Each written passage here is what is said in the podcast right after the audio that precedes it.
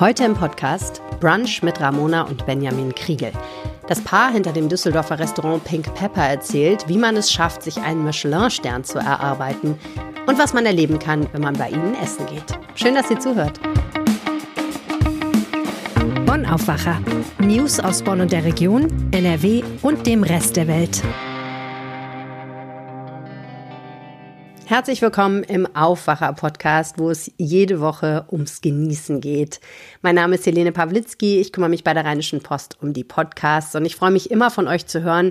Wenn ihr mögt, schreibt mir eine WhatsApp an 0160 80 80 844. Ihr könnt dann auch auf eine unserer WhatsApp-Broadcast-Listen kommen und mir immer wieder Feedback schicken und ein bisschen Bonusmaterial von mir bekommen. Ihr könnt mir natürlich auch eine Mail schreiben an aufwacher.rp-online.de. Ich freue mich. Gleich nehme ich euch mit zu einer edlen Adresse, ins Steigenberger Parkhotel. Dort findet man seit einem Jahr das Pink Pepper, das vergangene Woche mit seinem ersten Michelin-Stern ausgezeichnet wurde. Was mir dort zum Brunch serviert wurde, das schlägt natürlich alles, was bisher hier im Podcast verzehrt wurde.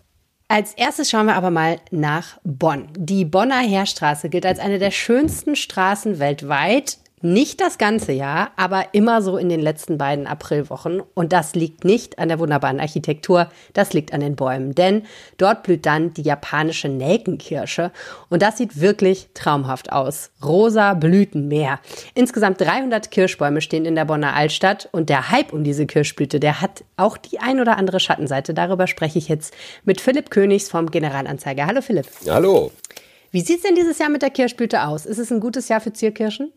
Oh, es lässt sich alles ganz gut an. Also ähm, am vergangenen Osterwochenende, da war es noch nicht ganz so weit, aber am Dienstag haben sich die Blüten geöffnet und das sieht sehr schön aus. Und ich bin eben noch mal durch eine der besonders schönen Straßen, die Heerstraße, gefahren. Jetzt haben sich die Blüten richtig geöffnet im Laufe der Woche und äh, das sieht sehr schön aus, auch auf der breiten Straße, die nicht weit entfernt ist. Und der Regen hat nichts ausgemacht. Es hat ja schon ein bisschen doll geregnet in den letzten Tagen. Nein, nein, nein, nein. Also die Blüten, so hat mir das auch ähm, eine, eine Fachfrau vom Botanischen Garten äh, erklärt, die sind am Anfang noch relativ stark und äh, der Regen hat da nichts ausgemacht. Ne? Und da es ja nicht gehagelt hat, äh, sind die auch äh, sind die auch da oben geblieben. Ne? Ja, das ändert natürlich nichts daran, dass das Ganze äh, ein vergängliches Schauspiel ist, das etwa insgesamt zwei Wochen dauert. Ne? Dann gehen die Blüten wieder ab, ob es regnet oder nicht. Ja, und da steckt ja auch eine philosophische Botschaft sozusagen drin.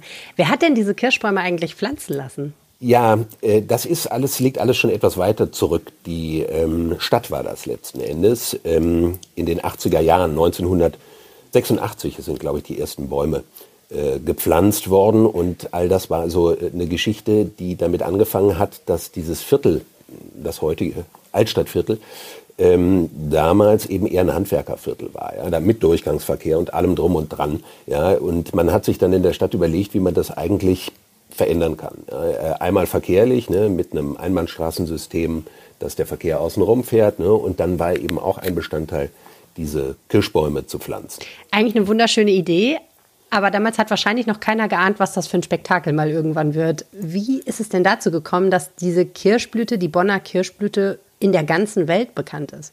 Ja, äh, vielleicht erwähnenswert ähm, ist das, was die Mutter der Kirschblüte, die jetzt kürzlich bei uns hier auch ausgezeichnet worden ist für ihr Engagement, die damalige äh, Stadtplanerin Brigitte Denkel, ja, ähm, äh, die, die, hat mir noch kürzlich erzählt, ähm, eigentlich war gar keine Kirsche da angedacht, ne, sondern die wollten einen Weißdorn pflanzen, aber gerade der Baum, der hatte zu dieser Zeit eben eine Krankheit und mhm. war einfach nicht zu haben. Das war nicht sinnvoll. Ne? Und dann hatte die Frau Denkel damals die Floristen und Fachleute gefragt, was kann man denn dann stattdessen machen? Ne? Und dann kamen sie eben auf diese Kirsche und sicherlich hat die Frau Denke nicht im Traum daran gedacht, dass es so kommen würde, wie es dann gekommen ist. Mit Weißdorn wäre es nicht so weit gekommen wahrscheinlich, ne? Ja, vermutlich nicht, ne? aber wer, wer weiß das schon, ne? aber ich, ich glaube es eher nicht. Mhm. Ne? Ja, und äh, dass das Ganze so zugenommen hat, also um deine, auf deine Frage zurückzukommen, ja, ähm, das hat tatsächlich auch wohl ähm, mit einem Fotowettbewerb zu tun, mhm. ja, die eine ähm, Fotografin aus der Bonner Altstadt ähm, seinerzeit ins Leben gerufen hat vor so etwa 15 Jahren. Ja? Und dann sind die besten Fotos, das war damals schon so, dass viele Leute kamen da schon vor, vor dieser Zeit, ja, weil es schön war. Ne? Aber in, im Rahmen dieses Fotowettbewerbs sind dann eben Fotos entstanden und eines dieser Fotos, das ist dann eben tatsächlich wie man so schön sagt, um die Welt gegangen ja, und hat also dafür gesorgt, dass ähm, die Leute da gedacht haben, oh Mensch, was sind das denn für tolle Straßen da in der Altstadt und wie toll sehen die denn mit diesen Kirschblüten mhm. aus. Ja, und äh, da ist dann tatsächlich auch nochmal das Online-Portal Lonely Planet drauf angesprungen ne, und hat sich da mal umgetan und hat also die Altstadt in dieser Zeit, in diesen Aprilwochen, wenn die Kirschblüte ähm, so seinen Gang macht, äh, als besonderes Highlight und Höhepunkt ähm, so hervorgehoben. Mhm. Ne? Und dann fing das, bekam das Ganze so eine Dynamik. Ja. Ne? Äh, dass immer mehr Leute kamen. Ja, na, die Macht der Bilder hat es wieder mal gerissen. Die Macht der Bilder, ganz genau. Wie groß ist das Thema denn für den Bonner Stadttourismus? Also wie viele Leute kommen letztendlich? Ja, das kann man nicht so genau sagen. Und das ist auch immer sehr abhängig davon, ähm, wie, wie das Wetter ist. Ne? Wenn das Wetter schön ist, so wie jetzt, ähm, dann kann man davon ausgehen, dass es wirklich äh, einige Tausende, Zehntausende an so einem Wochenende sein werden, die dann da über die Straßen gehen und durch die Straßen gehen und ihre Fotos machen. Ne? Wenn das Wetter nicht so toll ist wie in den letzten beiden Tagen bei uns, ähm, dann ist es eben etwas verhaltener. Ne? aber es spielt schon äh, ähm, eine Rolle und äh, es gibt auch durchaus ähm, äh, Busangebote, ne, Reiseangebote, die das, sage ich mal, mit hineinnehmen in ihre Angebote. Ne? Insofern mhm. ist die Nachfrage ja. groß und die Leute kommen auch durchaus ähm, aus aller Welt. Ne? Sicherlich kommt nicht, steigt nicht ein, ein, ähm, ein, ein, Mensch aus Asien in den Flieger, nur um die Kirschblüte zu sehen. Ne? Aber das nimmt man dann eben mit, wenn man hier ist. Ja, klar. Man kann davon ausgehen, dass es wahrscheinlich relativ voll wird in der Bonner Altstadt. Wie reagiert die Stadt denn auf den Andrang? Also das muss man ja alles auch irgendwie logistisch in den Griff kriegen. Ne?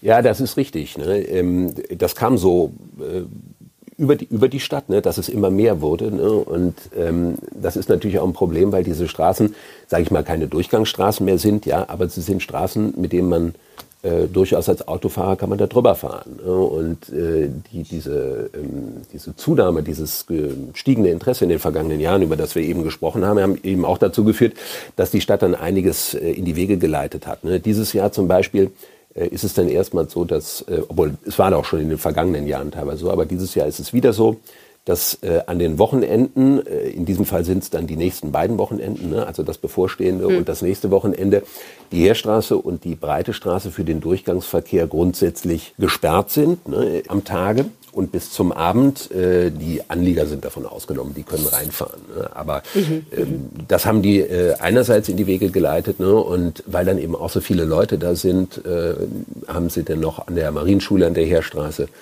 und äh, in der Nähe vom Stadthaus ähm, äh, ein paar Dixie-Klos, die auch barrierefrei erreichbar sind, aufgestellt, ne? ähm, wenn die mhm. Leute auf die Toilette wollen, damit die Geschäftsleute nicht so überrannt werden. Das muss man ja auch erstmal alles bezahlen und organisieren. Ist die Kirschblüte denn unterm Strich eher ein Gewinn oder ein Verlustgeschäft für Bonn?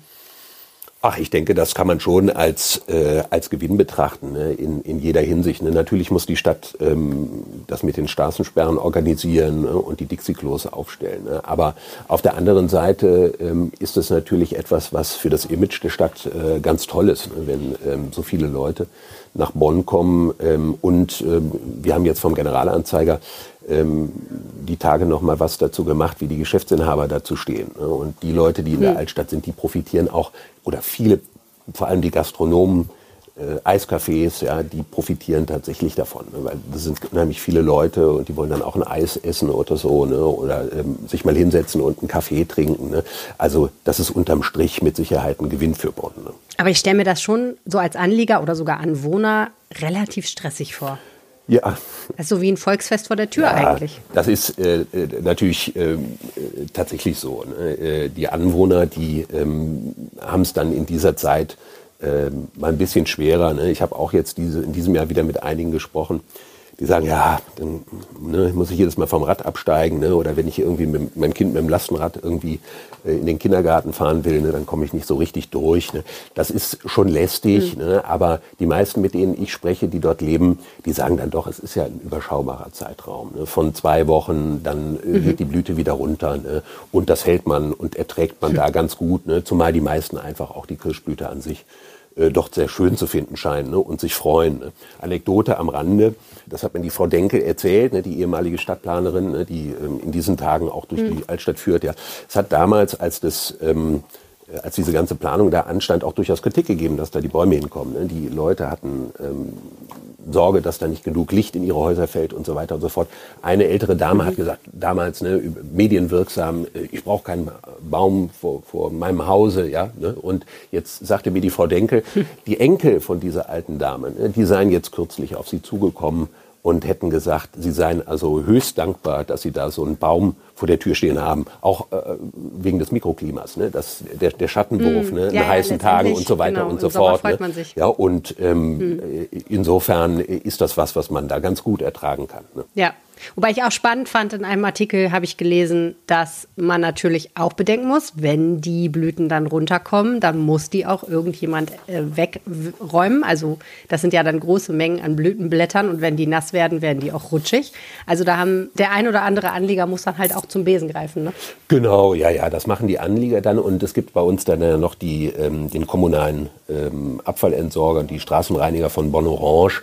Da hat die Stadt auch nochmal mitgeteilt, dass die dann natürlich in der Zeit, in der die Blüten runterkommen, dann auch mehr zu tun haben. Ne? Und jetzt auch in diesen. Tagen übrigens, ne, wenn dann mehr Müll anfällt, dadurch, dass die Leute da durchgehen, dann eben häufiger reinigen ne, und da in den Straßen ja, unterwegs ja, sein werden. Das muss unbedingt sein. Es gibt ja Alternativen zu diesen Standorten in der Altstadt, wo man sich das angucken kann. Also praktisch Kirschblüte ohne Menschenmassen.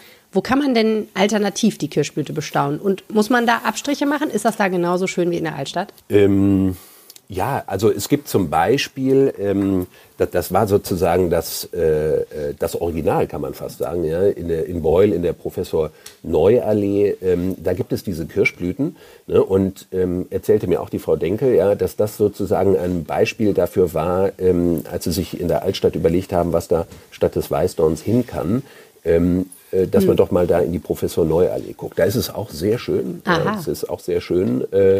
Äh, äh, wenn man da durchgeht. Ne? Es ist nicht so, ähm, man kann da nicht so flanieren wie durch die ganze Altstadt. Ne? Das, ähm, äh, das, das ist an der Stelle nicht möglich. Aber äh, mhm. klar, da kann man auch, äh, da kann man auch durchgehen. Ne? Wenn man äh, fernab der Massen äh, das Ganze bestaunen möchte, dann kann man das auch dort tun. Ne? In, der, in der Altstadt zum Beispiel ähm, fängt das Ganze ja so ein bisschen vorher an mit weißen äh, Kirschblüten ne, in, der, äh, in, der, in der Maxstraße. Äh, das ist auch was, da kommen die Leute dann halt hin. Ne? Aber aus welchen Gründen auch immer ist es dann nicht der ganz große Anziehungspunkt. Ne? Das ist dann wahrscheinlich eine Frage der Ästhetik und vielleicht auch des Pinkdicht äh, weiß. Ja, ja, äh, ne, ähm, äh, wenn, wenn einer mal hinläuft, ne, dann laufen alle anderen hinterher. Ja, das stimmt natürlich. Das spielt auch immer so eine Rolle dabei. Und wer es gar nicht in die Altstadt schafft oder den Andrang vermeiden will, der findet beim Generalanzeiger ja auch die virtuelle Lösung, ne?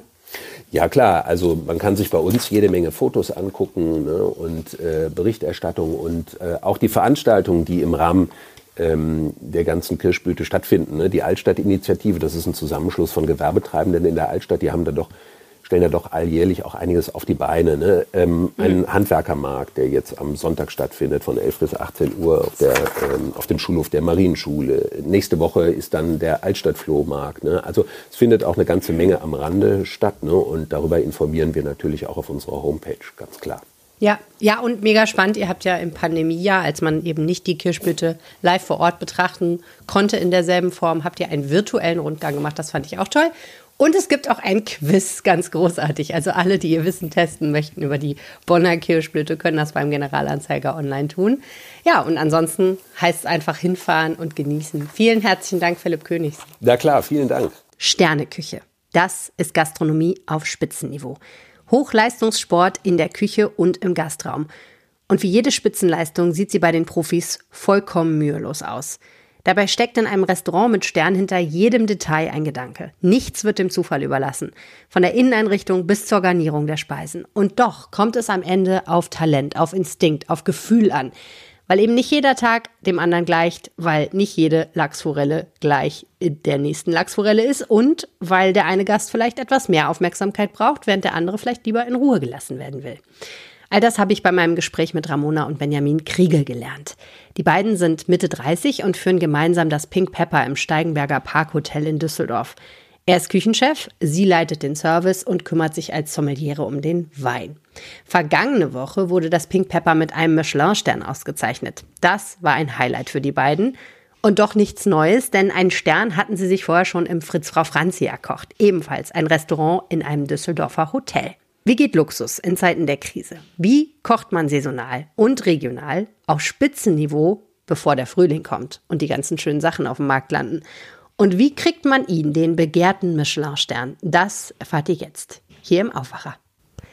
Ich bin an einem ganz besonderen Ort. Draußen die Hektik der Königsallee. Drinnen Ruhe und Frieden. Jedenfalls noch ein wunderschöner Ort. Das Pink Pepper im Steigenberger. Ein schönes Hotel, ein tolles Restaurant, was vor kurzem ausgezeichnet wurde mit einem Stern. Und zwar deswegen, weil hier ein Mann kocht, der ganz besonders toll kocht und eine Frau den Service macht, die offensichtlich was von ihrem Handwerk versteht. Herzlich willkommen im Aufwacher-Podcast, Benjamin und Ramona Kriegel. Vielen Dank. Dankeschön. Wir freuen uns sehr. Ich freue mich. Ich äh, empfinde das als großes Privileg, einen Brunch-Podcast aufzeichnen zu dürfen mit zwei Menschen, die sehr viel davon verstehen, Menschen zu bekochen, zu Gast zu haben und so weiter und so fort. Nicht erst hier im Pink Pepper, sondern auch schon vorher in vielen anderen Lokalitäten. Wie geht's euch? Ja, herrlich, ne? Also ähm, uns geht's eh gut, aber mit der Auszeichnung natürlich noch mal ein bisschen besser. Ähm, ja, wir haben uns sehr darüber gefreut, ähm, aber auch so sind wir glücklich hier im, im Steigenberger jetzt angekommen zu sein im Moment in unserem Restaurant Pink Pepper und das äh, gemeinsam leiten zu dürfen. Freut mich natürlich sehr, dass ich das mit meiner Frau gemeinsam leiten darf und dieses blinde Verständnis, äh, was wir vorher schon gelebt haben in Küche und in Service hier weiterführen dürfen. Ist das so, wie man sich das von außen vorstellt, wenn man gar nichts mit der Restaurantbranche zu tun hat, dass das so der heilige Gral ist, den Stern sich zu erkochen? Absolut. Also ich denke ähm, ja. Ja. Also wenn man von Auszeichnungen spricht, die es so in der ähm, ja, Gastronomie gibt, es gibt sehr, sehr viele Führer. Aber was der Michelin halt besonders macht, ist erstmal, dass er international ist. Also international bedeutet der Stern ungefähr dasselbe. In Asien ist es vielleicht manchmal ein bisschen anders äh, von der Kultur her, aber grundsätzlich zählt der Stern gleich. Es gibt immer ein, zwei und drei Sterne auf der ganzen Welt. Und äh, wichtig ist halt auch noch, dass dieser, ähm, ja, der Führer nur festangestellte Mitarbeiter hat die immer ihr Essen bezahlen und immer wirklich unerkannt testen. Und das haben wir dieses Jahr wieder im extremsten gemerkt, weil wir wirklich kein einziges Mal mitbekommen haben, ob das ein Tester von Michelin war oder nicht. Also konnten wir auch bis zur Verleihung nicht äh, sagen, ob die überhaupt uns besucht haben. Von daher war es ähm, aufgrund dessen schon spannend dieses Mal äh, mit dem Stern, ähm, aber es war sowieso eine spannende Veranstaltung dieses Mal. Wahrscheinlich immer ein bisschen spannend. Ne? Ich habe mal eine Dokumentation darüber gesehen, wo auch gezeigt wurde, wie das ist, wenn dann die anrufen und sagen, übrigens, ihr habt einen Stern, was das für eine Aufregung ist und wie die Küchen daraufhin ähm, fiebern. Bei euch ist es ja tatsächlich so, ihr hattet ja vorher schon mit einem Restaurant hier in Düsseldorf, dem Fritzes Frau Franzi, einen Stern. Das heißt, ihr kanntet dieses Prozedere ja schon, ne? Mehr oder weniger. Also dieses Jahr war es komplett anders. Dieses Jahr hat man keinen Anruf bekommen, sondern dieses Jahr wirklich nur per Mail eine Einladung. Da stand auch nicht drin, was wofür, was wir bekommen, wofür wir eingeladen sind. Also deswegen war es doch nochmal dieses Jahr etwas äh, spannender als sonst. Mhm. Und dann, wie verlief diese Einladung? Es war einfach nur eine E-Mail, wo drin stand, äh, sehr geehrter Herr Kriegel, gerne laden wir Sie zur um, Zeremonie der Michelin ein in Karlsruhe. Zeitpunkt und Ort waren schon festgelegt und dann bitte klicken Sie hier drauf. Dann habe ich da drauf geklickt, konnte dann zwei Namen angeben zum, zum Glück. Okay, immerhin. Äh, mich und meine Frau. Und dann haben wir Einladung mit QR-Code bekommen. Ähm, herzlich willkommen und wir freuen uns, Sie in der Kategorie Grün äh, begrüßen zu dürfen. Grün. Okay, und dann zieht man sein bestes Hemd an und So Der sieht Dress, sein, Dresscode stand drauf, ja, Dresscode stand drauf, ja. Und dann schreibt man wahrscheinlich auch eine kleine Rede schon mal, damit man sie hat. Oder ich weiß gar nicht, wie läuft sowas ab? Nee, eine Rede nicht. Also da wir nicht genau wussten, um was es geht, natürlich, wenn man eingeladen wird, geht man schon davon aus, dass es eine Auszeichnung gibt. Allerdings wussten wir nicht, sonst, ne? ja, absolut, absolut, aber wir wussten halt nicht was. Hm. Diese Kategorie Grün kann ja vieles heißen. Es kann irgendwie ein Award sein oder es gibt ja auch die Kategorie der grünen Sterne, die für Nachhaltigkeit verliehen werden. Mhm. Also deswegen war es alles so ein bisschen offen, was da wirklich passiert. Ja, und dann sind wir eigentlich äh, hingefahren und ähm, ja, schon zu viel zu früh haben wir gesagt, dann im Zeit Nachhinein ging nicht rum, auf jeden sind- Fall. nämlich schon montags hingefahren. Ne? Montags, Dienstags war die Zeremonie, da haben wir Montag noch in Karlsruhe verbracht. Das war jetzt auch nicht so die, so, ne? So mit die spannendste Stadt, muss ich jetzt sagen. Da haben wir Oh. schon ein bisschen. Könnte man gut essen gehen? Wir waren in einer Brauerei, direkt am Hauptbahnhof, ähm, gab's gutes Bier und äh, ganz gute Schnitzel. Also es war, war in Ordnung, war in Ordnung. Aber dann hatten wir den Dienstag auch noch Zeit bis 16 Uhr, bis es dann losging und dann haben wir schon so ein bisschen ja, im Hotelzimmer gesessen und wussten nichts mit uns anzufangen. und waren dann wirklich froh, dass es dann auch losging und wir zu der Gala durften, ja. Ja. Es ist ja auch nochmal was Besonderes nehme ich an, wenn man sowas als Paar erlebt, weil man ja den anderen super gut kennt und auch weiß, wie ist der, wenn er nervös ist und ähm, wie ist er, wenn er sich freut und was denkt er wohl gerade und so, oder? Stelle ich mir so vor. Ja, das stimmt. Also ich habe schon gemerkt, dass Benjamin arg nervös war, aber ich auch. Ich saß auch richtig auf heißen Kohlen.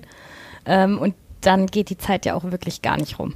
Normal sind wir immer auch so aktiv, wenn wir irgendwo sind, aber da, wir hatten auch keine Lust, uns irgendwie was rauszusuchen, irgendwas anzugucken noch vor der Gala, weil es war irgendwie, wir hätten es eh gar nicht richtig wahrgenommen. Also wir waren wirklich beide ziemlich unter Strom. Im Film. Was bedeutet denn so ein Stern genau? Also klar, das bedeutet die Auszeichnung, dass das ganz besonders großartige Gastronomie ist. Aber was für eine Folge hat das, wenn man so einen Stern hat, beziehungsweise was bedeutet das, wenn man ihn nicht hat?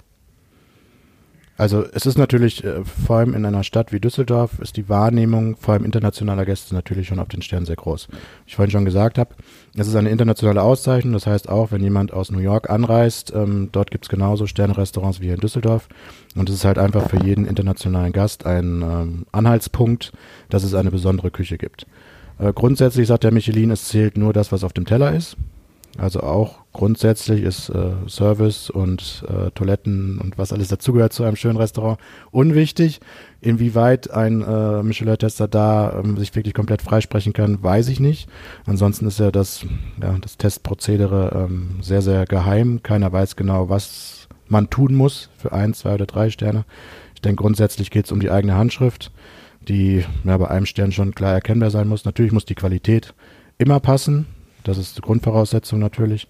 Die Kreativität muss irgendwie da sein, aber ich denke, ähm, es ist immer wichtiger, auch eine eigene Handschrift zu haben. Und das ist das, was wir halt mit unserem Storytelling hier ähm, versuchen. Okay, aber es kann ja nicht sein, oder, Ramona, dass der Service keine Rolle spielt dabei?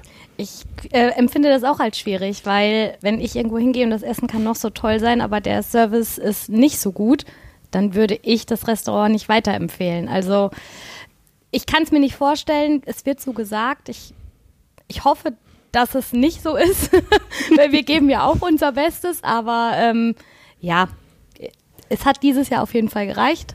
Egal, ob Service dazu zählt oder nicht. Und äh, da sind wir wirklich alle sehr stolz. Wie seid, wie, seid, ihr denn da strategisch drangegangen? Also habt ihr irgendwas Besonderes getan oder euch was vorgenommen dafür, um das zu erreichen? Weil ich kann mir nicht vorstellen, dass man einfach sagt, wir machen einfach und tun unser Bestes und wird schon oder auch nicht, ist egal. Ja, aber man darf das nicht zu verkrampft sehen. Also das ist, glaube ich, das Wichtigste, was man sagen kann, wenn man sagt, okay, wir fangen jetzt an und nächstes Jahr auf jeden Fall einen Stern. Also man muss irgendwie, das meine ich halt, ähm, seine eigene Handschrift entwickeln. Wenn man irgendwie sagt, okay, die haben jetzt einen Michelin-Stern bekommen, die kochen so und so und ich versuche mich da anzupassen oder derjenige hat drei Sterne, ich versuche das und das nachzumachen. Ich glaube, das ist genau der falsche Weg. Also ich denke schon, also so haben wir es auf jeden Fall gemacht, da wir das Restaurant gewechselt haben. Wir waren vorher im Fritz Frau Franz hier in Düsseldorf Dort haben wir vier Jahre oder fast fünf Jahre einen Michelin-Stern gehabt. Ähm, oder gehabt und er wurde uns verliehen. Haben tut man den ja nicht. Das ist ja auch so eine, eine Sache. Geliehen, ne? und das Restaurant bekommt den auch nicht, der Koch. Ähm, und da haben wir versucht, eigentlich hier ein Konzept zu entwickeln, was wir an das Restaurant anpassen. Also ich habe gesagt, ich gucke mir das Restaurant an und entscheide dann, wie wir wirklich kochen und versuche natürlich irgendwie meine Handschrift oder ich versuche meine Handschrift weiterzuentwickeln und mich natürlich ein bisschen zu verändern im Vergleich zum Fritz Franz, ihm natürlich weiterzuentwickeln. Aber ich habe jetzt nicht dran gedacht, okay, der Michelin möchte unbedingt dies haben, möchte unbedingt das haben. Natürlich weiß man so ein bisschen, ähm, was, auf was Wert gelegt wird, allgemein in solchen Restaurants, da ich das ja schon jetzt einige Jahre mache, oder wir einige Jahre auch zusammen, seit zehn Jahren arbeiten wir zusammen in der Sternegastronomie. Ähm, aber man darf es nicht verkrampft auf den Michelin ab, abwälzen, sondern seine eigene Handschrift, seine eigene Philosophie. Und dann kommt es bei Michelin gut an, aber auch bei den Gästen. Man darf es nicht verkrampft sehen. Das erinnert mich ein bisschen an einen Journalisten, von dem ich meinen Vortrag gehört habe, der sehr, sehr, sehr viele Preise gewonnen hat. Sehr, sehr viele Preise. Und der dann irgendwann gesagt hat, als ihn jemand nach diesem Vortrag gefragt hat, wie geht das denn, dass man so viele Preise gewinnt? Ach, Preise sind Zufall. das ist natürlich jeder andere Journalist wie ich im Publikum und denkt sich so, ja, ja, Preise sind Zufall, schon klar. Ähm, du hast gerade gesagt, du hast dir dieses Restaurant angeschaut und gesagt, du willst was entwickeln, was hierzu passt und deine eigene Handschrift mit reinbringt. Was heißt denn das Restaurant anschauen? Also geht es um Inneneinrichtung, geht es um die Location, geht es um die Gäste? Was genau hast du dir angeschaut? Also im ersten natürlich die Inneneinrichtung und natürlich dieses Haus. Also man darf ja nie vergessen, wo man ist. Ja. Es ist ein sehr klassisches Haus, das Steigenberger Parkhotel. Ich denke, dafür ist es in Düsseldorf auch bekannt. Ähm, wir sind natürlich hier oder sehen uns hier, um das Ganze ein bisschen zu modernisieren. Aber tr trotzdem habe ich gesagt, ich möchte nicht die, die Klassik komplett ver vergessen. Deswegen, das fing dann an bei der Tellerauswahl, die, die wir selber treffen durften, dass wir zum Teil ähm, mit einem relativ klassischen Hersteller gearbeitet haben, aber auch mit einem sehr modernen ähm, Hersteller. Wenn man hier reinguckt, ist es alles in Gold, ähm, was ja diesen, diesen Luxus widerspiegelt, diesen klassischen Luxus, den man so kennt mit den Farben. Aber man hat auch Blumen, man hat eine sehr, sehr bunte, ähm, bunte Fliesen oder auch die Tapete im, im, im vorderen Bereich, im Barbereich ist sehr, sehr bunt. Und ähm, ja, mich hat auch so ein bisschen ja, so ein natürlicher Charakter ähm, irgendwie ähm, mit manchen Farben wieder eingeholt. Und deswegen versuche ich so eine Mischung zu machen aus klassischer Küche, aber diese sehr modernisiert und halt ja einfach auf den Zahn der Zeit gebrochen, dass es halt wirklich in die heutige Zeit ähm, passt, was Nachhaltigkeit angeht und weitere Aspekte. Ähm, ich glaube, ich kann darüber schon sehr, sehr lange sprechen, wenn es darum geht. ähm, ja. Entschuldigung, ich muss einmal kurz in meine Notizen gucken, weil ich mir nämlich angeschaut habe, was auf der Website des Restaurants steht. Und da steht, Pink Pepper ist Verführung, ein Brand, das in all seinen Facetten überrascht, beglückt, verzaubert, indem es Luxus wieder als das definiert, was er ist. Exzellenz, Einzigartigkeit, ein unbedingt erstrebenswertes Stück vom Glück. Da musste ich gerade dran denken, weil du gesagt hast, Gold, der klassische Luxus praktisch. Wir sind ja in einer Zeit, in der man über Luxus ganz anders nachdenkt als vielleicht vor 10 oder 15 oder 20 Jahren. Ne? Da hat sich ja viel Stimmt. verändert. Was ist Luxus, Ramona? Für mich ist Luxus ein bisschen Auszeit. Auszeit vom Gewohnten, was man jeden Tag so hat. Jeder von uns hat, glaube ich, sein eigenes Stresspensum, seine eigene ähm, seine eigenen Sachen zu tun. Und ähm, wenn die Gäste hierher kommen, wollen wir denen wirklich eine kleine Auszeit schaffen. Also, dass die sich wirklich einfach fallen lassen können, hier verweilen können, ein super Essen haben, tollen Service haben, gute Weine, äh, gute Schaumweine und ähm, das einfach mal abgeschaltet werden kann. Und man merkt auch, dass es von den Gästen extrem gut angenommen wird. Die Gäste verweilen wirklich sehr lange hier im Restaurant, weil sie sich einfach wohlfühlen. Wir hatten jetzt am Dienstag einen Gast hier, der ähm, geht anscheinend sehr viel Sterne essen und er sagt, wir sind in den Top 3 vom Service. Äh, Küche auch super, sagt er, aber vom Service her, sie haben sich so wohl gefühlt, sie haben sich so willkommen gefühlt und das ist einfach das, was ich mit meinem Team hier im Service äh, an der Front jeden Tag schaffen will. Mhm. Also eigentlich Luxus als der Moment, in dem ich nicht in der Welt sein muss, mich nicht mit meinen Problemen beschäftigen muss, sondern rausgehen kann. Genau. Aus dem, was mich sonst so beschäftigt. Ja.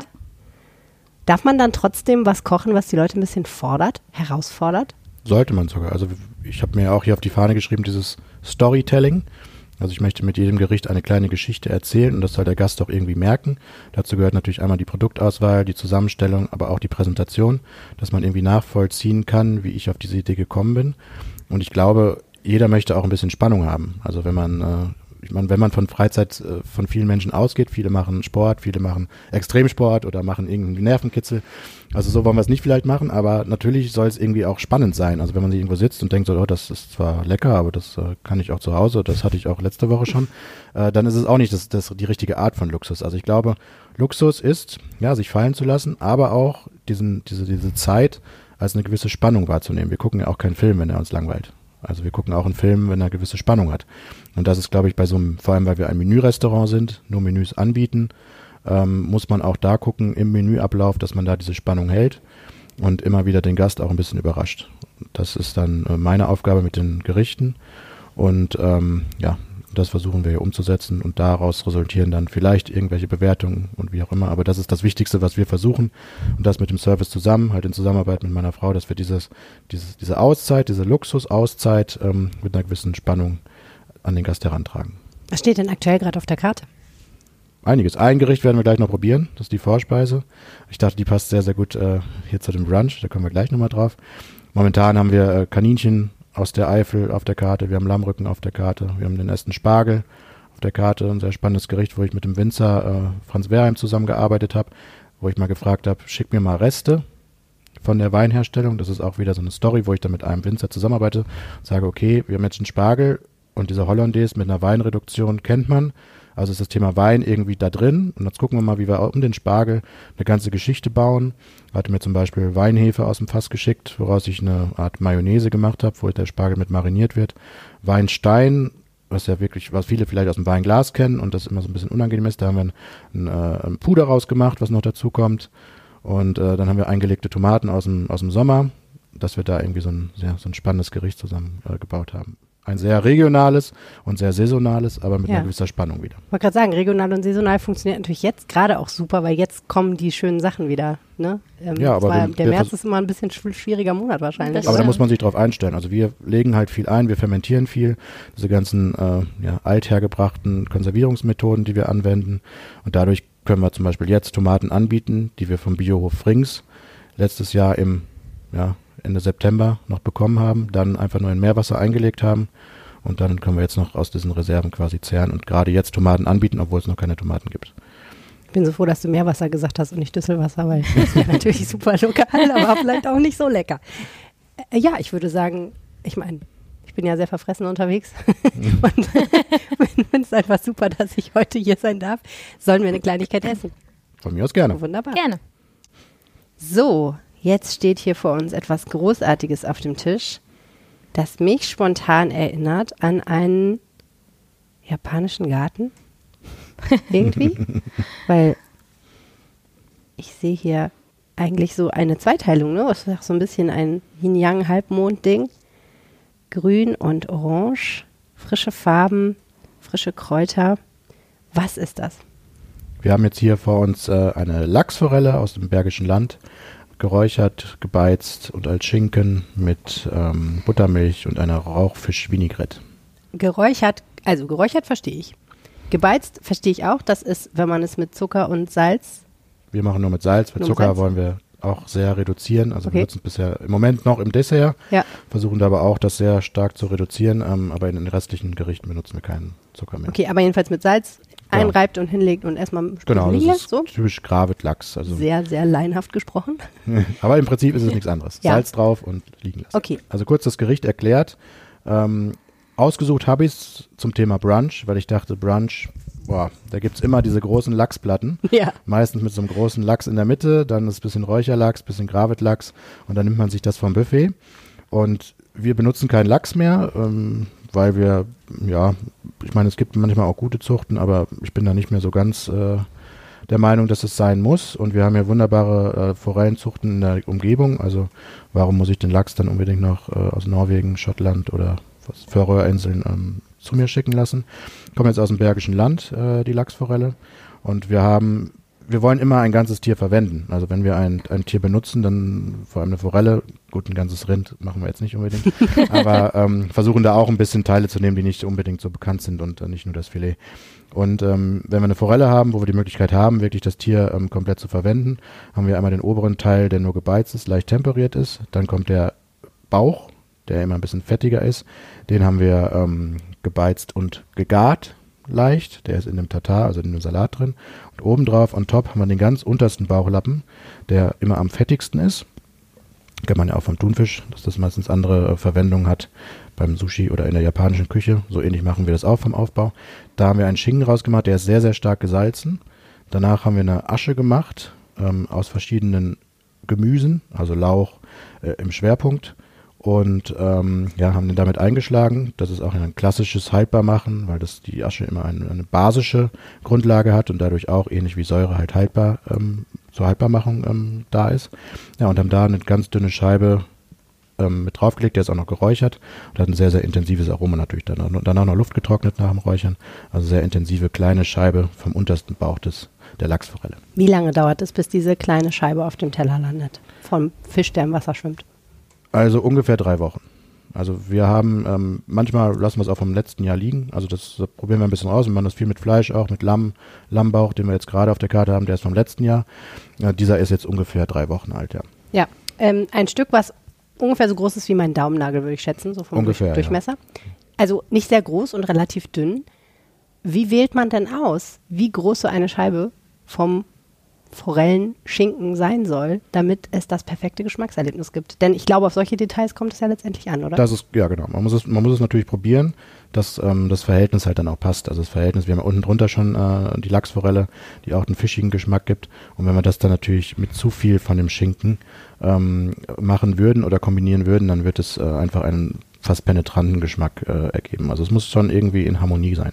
Nicht zu harmon harmonisch, das ist auch manchmal langweilig, aber grundsätzlich eine Harmonie auf dem Teller schaffen und dann mit kleinen Akzenten so kleine Überraschungen ähm, geben. Das ist zum Beispiel hier der Fall, weil man natürlich unten den Fisch schon hat mit der Buttermilch. Es gibt einen sehr harmonischen Geschmack und dadurch, dass wir dann diesem Saibling unten noch ein bisschen helfen mit dieser dünnen Scheibe oben drauf, dass der auch nicht untergeht, kriegen wir so eine kleine Spannung rein.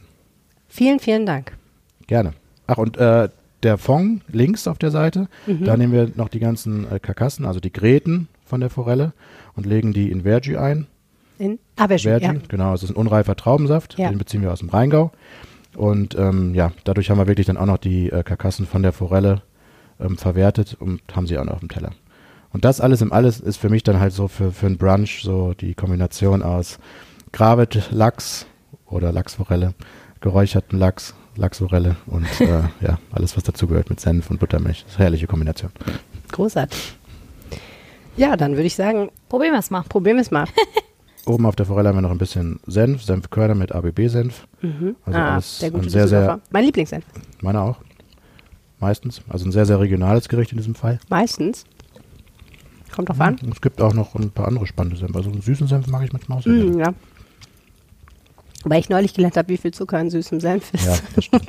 Weil bitte in dem Thema, das darf man auch sehen. Aber manchmal muss es auch vielleicht noch. ja, aber ja. Das schmeckt ganz Manchmal gut. geht es nicht anders. Ich habe so Angst, das hier zu zerstören. Das ist der Haken an der Sache, dass es so Aber schön bitte aussieht. tun. Ja, muss ich ja, ne? Und obendrauf die Scheibe ist noch eine Scheibe fermentierter ähm, Kohlrabi. Das ist halt auch so eine Sache, die wir oft machen. Wir nehmen ähm, Techniken, internationale Techniken, die man vielleicht kennt, Kimchi aus Chinakohl, aber wir versuchen diese Technik zu nutzen, benutzen aber dann regionale Produkte. Also machen wir zum Beispiel einen Staudensellerie-Kimchi oder in dem Fall ein Kohlrabi-Kimchi. Also fermentierte Gemüse, die dann hier wirklich aus der Umgebung kommen. Und dadurch haben wir halt auch die Möglichkeit, dann immer ein bisschen, ja, unseren kreativen Prozess ein bisschen zu erweitern. Wenn wir halt sagen, okay, jetzt ist gerade die Spargelsaison, ist gerade Kohlrabi, der Frische ist gerade dies, dass wir dies fermentieren oder einlegen, wo wir dann im späteren Jahresverlauf wieder darauf zurückgreifen können, wenn wir so sagen, okay, uns fehlt noch ein bisschen Säure, uns fehlt noch ein bisschen dies, sondern sagen können, okay, wir haben da noch ein Glas, also ähm, das Steigenberger oder beziehungsweise die, die Hauptküche ist äh, manchmal ein bisschen äh, böse, weil wir sehr, sehr viel Platz im Kühlhaus brauchen für unsere ganzen äh, Gläser. Aber wir haben uns da gut arrangiert und ja, das passt schon. Ich kann es mir vorstellen.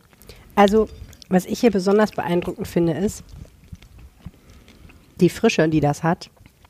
Was ja bei einem Süßwasserfisch, finde ich, nicht selbstverständlich ist, obwohl Forelle ja tendenziell kein Problem hat eigentlich. Aber ich, das finde ich toll. Also Frische ist oft nicht das Problem. Also ich meine nicht Frische im Sinne von, ob der Fisch frisch ist, sondern wie, wie, wie frisch das schmeckt. Also ne, das, also, ja. Sorry, ich bin wahrscheinlich durch meine Hamburger Mutter, die, ähm, die man mit Süßwasserfisch nicht kommen brauchte, bin ich ein bisschen geprägt. Äh, naja. Aber bei Süßwasserfisch ist es wirklich das Problem, oder nicht das Problem, aber das Wichtige, die Auswahl der Zucht. Hm. Weil das Wasser, die Wasserqualität spiegelt sich natürlich eins zu eins dann auch in der Qualität des Fisches wieder. Also was man ja viel kennt, ähm, wenn man mal so eine Forelle aus einem, ja, vielleicht auch mal von einem Angler bekommen hat, in einem nicht so, ähm, ja, nicht gerade aus dem Quellwasser, hat die immer so ein, ja, schmeckt nach Teich, nach, nach Moder, ne, kennt man Ja. vom Karpfen vielleicht. Ähm, und da muss man halt gucken, dass man eine Zucht Ja. findet, die, ähm, ja, die wirklich Quellwasser hat, wo die Forellen im klaren Wasser ähm, ähm, aufwachsen. Ja, Und dann natürlich, also den Fisch kriege ich ähm, so frisch, dass ich den entweder direkt filetieren muss oder zwei Tage später, ja. weil sonst wird es schwierig. und ähm, ja, bin da mit der Qualität super zufrieden und dann bin ich auch, also brauche ich keinen Lachs mehr. Ich brauche keinen Ja. Lachs mehr aus Norwegen, wo man nicht genau weiß, wie wird der gefüttert mit, ähm, mit verschiedenen Antibiotikas und so weiter. Plus Also- er hat den Weg hinter sich. Und er hat den Ja. Weg hinter sich und ähm, da habe ich noch drei Lieferanten dazwischen, die mir den bringen. Also brauche ich nicht, dann greife ich lieber auf so ein Produkt zurück und Ja. ähm, bin da regional, habe nicht so einen, so einen weiten Weg, habe ein frischeres Produkt und das ist halt so unsere Philosophie. Ähm, wie gesagt, mit allen Dingen, dass wir versuchen, so regional wie möglich zu arbeiten. Übersee haben wir komplett rausgestrichen, also auf der Weinkarte gibt es keine Überseeweine. Mhm. Produkte bei uns in der Küche, ja, Kaffee, Schokolade, Aber er heißt doch vielleicht zu Pink heftig. Pepper. Pink Pepper ist doch brasilianisch. Gewürze, Gewürze benutzen wir noch, Okay. aber zumindest keine frischen Produkte. Mhm. Aber Ja. auch da wollen wir uns ein bisschen einschränken. Ähm, der Pink Pepper steht ja nur für die Lebensfreude hier in diesem Ja. Restaurant. Also, müssen wir nicht unbedingt immer Pink Pepper benutzen. Also dieser Schinken, ne? Der ist ja wahnsinnig intensiv toll. Ja, das stimmt. Irre. Und dann muss man sich einfach mal, finde ich, vorstellen, was da alles für Gedankenarbeit drin steckt und dann handwerkliche Arbeit und Konzeptionsarbeit. Ich weiß jetzt nicht, wie lange es dauert, bis so ein Gericht fertig konzipiert ist, sozusagen von der ersten Idee. Es entwickelt sich wahrscheinlich über eine Zeit. Kann man ne? auch nicht pauschal sagen. Aber Manchmal kommt auch ein Gericht auf die Karte und ich bin da nicht zufrieden und ändere es dann wieder. Also ich glaube, der, der Hauptgang ist gerade so ein Ding, wo ich manchmal vergesse, den Service zu instruieren, dass der Teller heute wieder anders aussieht. Also da bin ich dann immer auch so, wenn ich, wenn ich nicht zufrieden bin, dann ändere ich es auch. Also macht dann keinen Sinn, irgendwie da hinterher zu laufen und zu sagen, okay, das war aber meine Idee und versuche die irgendwie umzusetzen. Habe ich früher vielleicht manchmal gemacht. Aber wenn ich merke, okay, das passt gar nicht, dann streiche ich es auch komplett wieder oder ich ändere es so, dass ich dann zufriedener bin. Aber es kann auch, naja, immer, immer ein bisschen dauern, bis das Gericht dann zu 100% fertig ist. Versuchen wir in der Zukunft dann vielleicht zu machen, dass man das ähm, ja, im Vorfeld noch ein bisschen mehr entwickelt, auch mit dem Service zusammen. Aber naja, es ist halt auch, es ist viel Arbeit und ähm, ja, wir arbeiten so schon viel. Muss man gucken, wie man das organisiert bekommt. wie viel arbeitet ihr? Immer nur genau 7,35 Stunden oder so am Tag. 7,8, aber ist okay. 7,8 Stunden. Ja, okay. Plus am Wochenende fährt man dann mal und guckt sich einen Produzenten an. Denn das ist die andere Frage, die ich habe. Es, es muss doch eine wahnsinnige Recherchearbeit sein, diese ganzen kleinen Betriebe auch noch in der Region zu finden überhaupt. Also ich glaube, also für uns beide gesehen, ich natürlich in der Küche, so ein Küchenchef-Job ist einfach ein 24-Stunden-Job. Also ich bin hier eine Zeit lang, ja, auch oft lange Zeit und stehe in der Küche. Aber die Hauptarbeit ist eigentlich ähm, die Entwicklung, die meistens in meinem Kopf stattfindet äh, mit den neuen Gerichten. Aber natürlich auch neue Lieferanten finden, anschreiben, Kontakt herstellen. Wie kann eine, eine Lieferung erfolgen? Und äh, unterwegs sein, mit Leuten sprechen. Das ist natürlich bei, bei Ramona eher der Fall mit den Weinen. Aber ich bin auch sehr weinaffin. Also wir machen das zum Glück dann auch zusammen, wenn wir irgendwelche Weinproben haben oder auf die Weinbörse fahren oder andere Dinge. Die machen wir auch gemeinsam und suchen da halt ja, viel aus oder gucken uns neue Dinge an. Das ist wirklich, also für mich bei den Produkten die Hauptaufgabe, eigentlich als Küchenchefs neue Produkte zu finden und die kreativ in ein Gesamtbild einzufügen und die ganze Arbeit macht eigentlich mein Team. Hm. Über Wein müssen wir auch gleich noch sprechen. Ich habe ja was zu trinken mitgebracht. Es hat mich natürlich etliches Kopfzerbrechen. ich war nur froh, dass ich nichts zu essen mitbringen musste.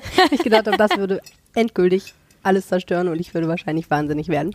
Aber was zu trinken habe ich gerade noch hingekriegt. Das stellen ja glücklicherweise andere Menschen her. Da habe ich gedacht, okay, Pink Pepper, gerade einen Michelin-Stern bekommen. Dann muss natürlich ein Korken knallen. Also bin ich äh, zu einem Champagnerhändler meines Vertrauens gegangen und habe gesagt, was bringe ich denn für einen pinken Champagner mit? Also einen Rosé-Champagner. Und der hat mir einen empfohlen. Ähm, Sollen wir davon mal einen Schluck Gerne. nehmen? Sehr gerne. Und dann hat er mir noch gesagt, was man nicht tun soll mit der Flasche. Und ich habe gesagt, das muss ich gar nicht wissen. Das macht nämlich ein Profi, nämlich Ramona. Gott sei Dank. Schütteln sollte man nicht. Schütteln habe ich auf dem Fahrrad erledigt. Okay. Also ich Oh, hoffe, sehr gut. Ich hoffe mittlerweile hat er sich beruhigt. Hätte ich vielleicht vorher sagen sollen. Ach, das kriegen wir schon. Okay.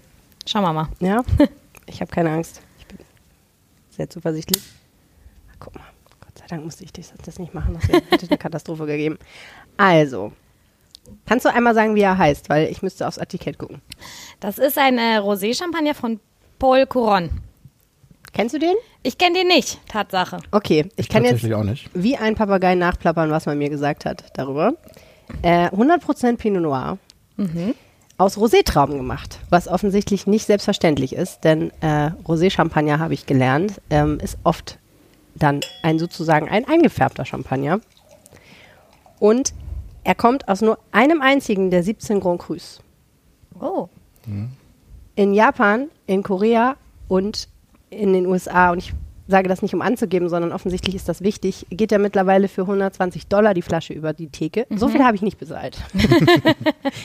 Aber man bekommt ihn in Düsseldorf ähm, aktuell wahrscheinlich nur bei Zur Heide an der Berliner Allee und die haben auch nur 60 Flaschen bekommen. Wow. Und eine davon haben wir jetzt schon halb leer. Äh, also, Prost, herzlich, herzlichen Glückwunsch nochmal Dankeschön. auf Dankeschön. euer wunderbares Restaurant. Danke. Zum Zum Wohl. Wohl.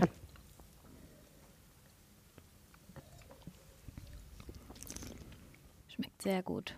Sehr gut. Das ist in dem Fall jetzt ähm, Brüt. Also ich bin mittlerweile sehr oft ein Fan auch von Extra Brüt oder Brüt Natur. Also die so Dosage noch ein bisschen weiter runter. Aber bei Rosé finde ich das immer gut, weil der Pinot Noir doch ein bisschen mehr Körper hat. Ja. Kann es auch manchmal ähm, Brüt sein und das ist ein bisschen gehaltvoller ist. Also für mich äh, der Champagner nicht unbedingt ein Aperitif.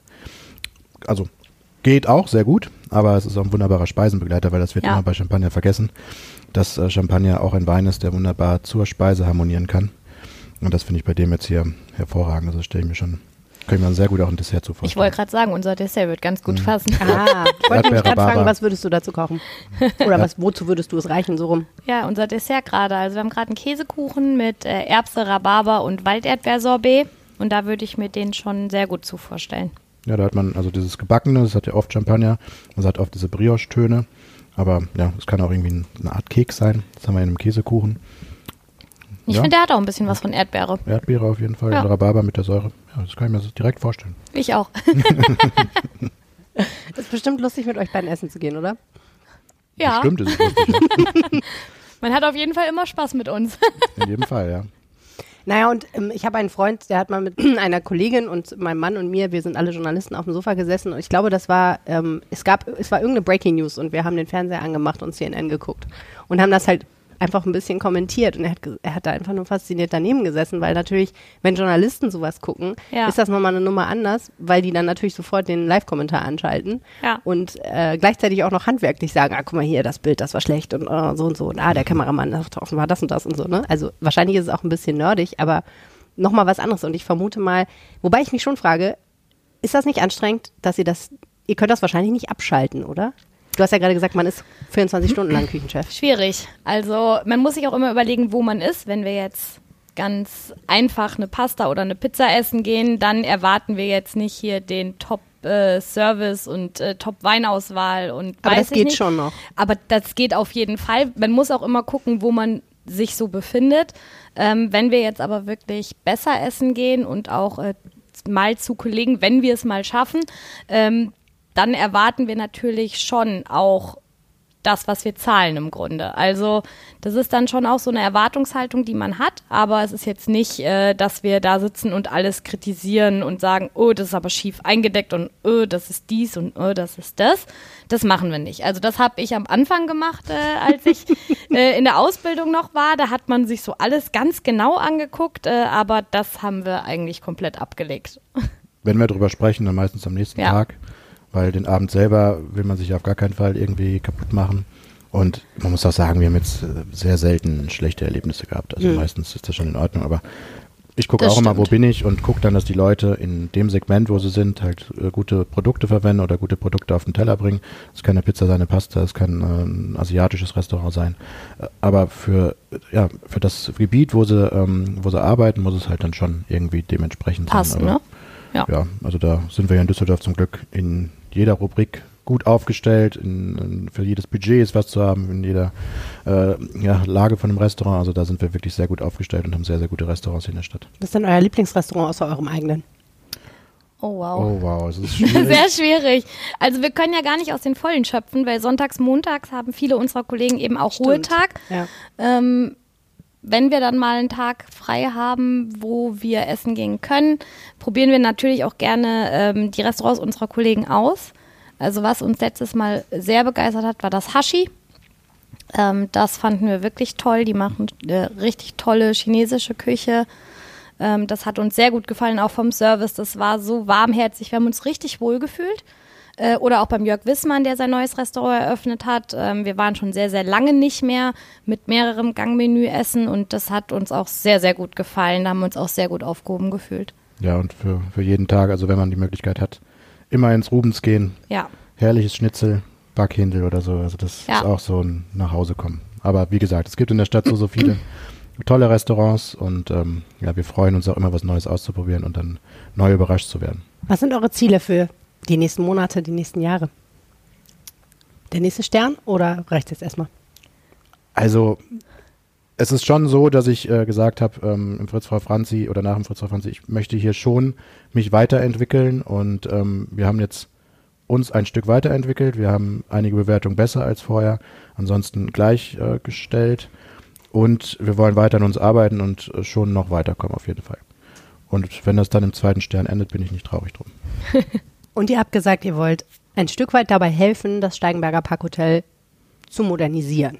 Das Steigenberger Parkhotel im einen auf jeden Fall, weil wir, glaube ich, ein sehr ja, lockere Atmosphäre hier schaffen wollen, was wir auch anderen Leuten beibringen wollen. Also wir haben auch Azubis in der Küche und auch im Service und versuchen da auch ähm, ja, eine neue Art von Gastronomie denen beizubringen, weil dieses altbackene, steife, was viele noch leben, nicht nur hier im Hotel, auch in anderen Hotels, ist für uns ein bisschen nicht mehr am Zahn der Zeit und wir versuchen genau. da einmal hier was zu verändern. Wir versuchen aber auch, also ich versuche in die Schulen zu gehen und dort auch den Leuten mal, ja, mal beizubringen, was moderne Art von Gastronomie bedeutet, was Nachhaltigkeit bedeutet. Und wir versuchen hier etwas zu schaffen, was glaube ich, ja, ich will es mal unter zukunftsträchtiger äh, Gastronomie bezeichnen. Wie kann man die Gastronomie in zehn Jahren noch ähm, ja, erfolgreich gestalten? Und das ist so das Ziel, was wir auch haben irgendwo. Also in allen Belängen. Äh, weil Nachhaltigkeit bedeutet ja nicht nur auf dem Teller nachhaltige Produkte zu verwenden, sondern Nachhaltigkeit bedeutet auch, mit Mitarbeitern nachhaltig umzugehen und äh, all diese Aspekte des Sozialen auch mit einzubinden und da wirklich einen, ja, einen Kreislauf zu schaffen, der wirklich passt und wo jeder glücklich ist und jeder seine Ziele erreichen kann und das Das muss man auch einfach, oder? Weil sonst laufen die einem weg und man kriegt den niemals wieder im Moment. Und es ist ja auch gerade jetzt schon schwierig, ähm, überhaupt Personal zu finden. Ähm, wir sind glücklich, wir haben ein sehr gutes Team. Äh, und ohne das Team hätten wir, glaube ich, auch letztes Jahr nicht durchgestanden. Ähm, da sind wir sehr, sehr glücklich. Ähm, aber es ist auch wirklich so, es ist manchmal auch so einfach. Also äh, das hat mich äh, sehr stolz gemacht, als unser Azubi, der jetzt die Abteilung gewechselt hat, gesagt hat, so, ja, ich stelle mir halt immer vor, wie das ist, wenn ich da sitze, wie ich das gerne haben wollen würde. Und das ist im Grunde das Einfachste im Service, zu sagen, okay, wie möchtest du gerade bedient werden? Möchtest du ignoriert werden? Möchtest du zu viel Aufmerksamkeit? Möchtest du genau das Mittelding? Und das ist so, und er sagt so, ja, so hätte ich es gerne gehabt. Nicht so, das ist die richtige Einstellung. Immer erstmal denken, wie hätte ich es gerne? Alles andere, Fähigkeiten, jede Komponente auf dem Teller, das kann man alles lernen. Aber dieses Gefühl erstmal zu kriegen, wie behandle ich den Gast, das kann man niemandem richtig antrainieren und beibringen. Das muss man auch so ein bisschen in sich haben. Vielen herzlichen Dank für dieses Gespräch, Ramona Kriegel, Benjamin Kriegel. Sehr gerne. Vielen Dank. Sehr, sehr gerne. Das war der Aufwacher für diese Woche. Wenn ihr bis hierhin zugehört habt, dann interessiert ihr euch für Genuss. Das ist wunderbar, denn darum wird es hier im Podcast in Zukunft vermehrt gehen. Wir wollen uns mehr mit dem befassen, was das Leben schön macht. Gutes Essen, gute Getränke. Wer macht eigentlich das beste Brot in der Region? Wo kann man portugiesische Spezialitäten einkaufen, wie in Lissabon? Und welche Restaurants müsst ihr unbedingt besucht haben? Mehr dazu in den nächsten Episoden. Wenn euch dieser Podcast gefällt, empfehlt ihn gerne weiter, entweder per Social Media, per Mund zu Mund sozusagen, also einfach weitersagen, oder ihr gebt uns ein paar Sterne in eurer Podcast-App. Das hilft uns auch und dann werden wir auch weiterempfohlen. Mein Name ist Helene Pawlitzki, ich habe diesen Podcast moderiert. Geschnitten hat ihn Julia Marchese. Ich hoffe, wir hören uns nächste Woche wieder. Bis bald! Mehr Nachrichten aus Bonn und der Region gibt's jederzeit beim Generalanzeiger. Schaut vorbei auf ga.de.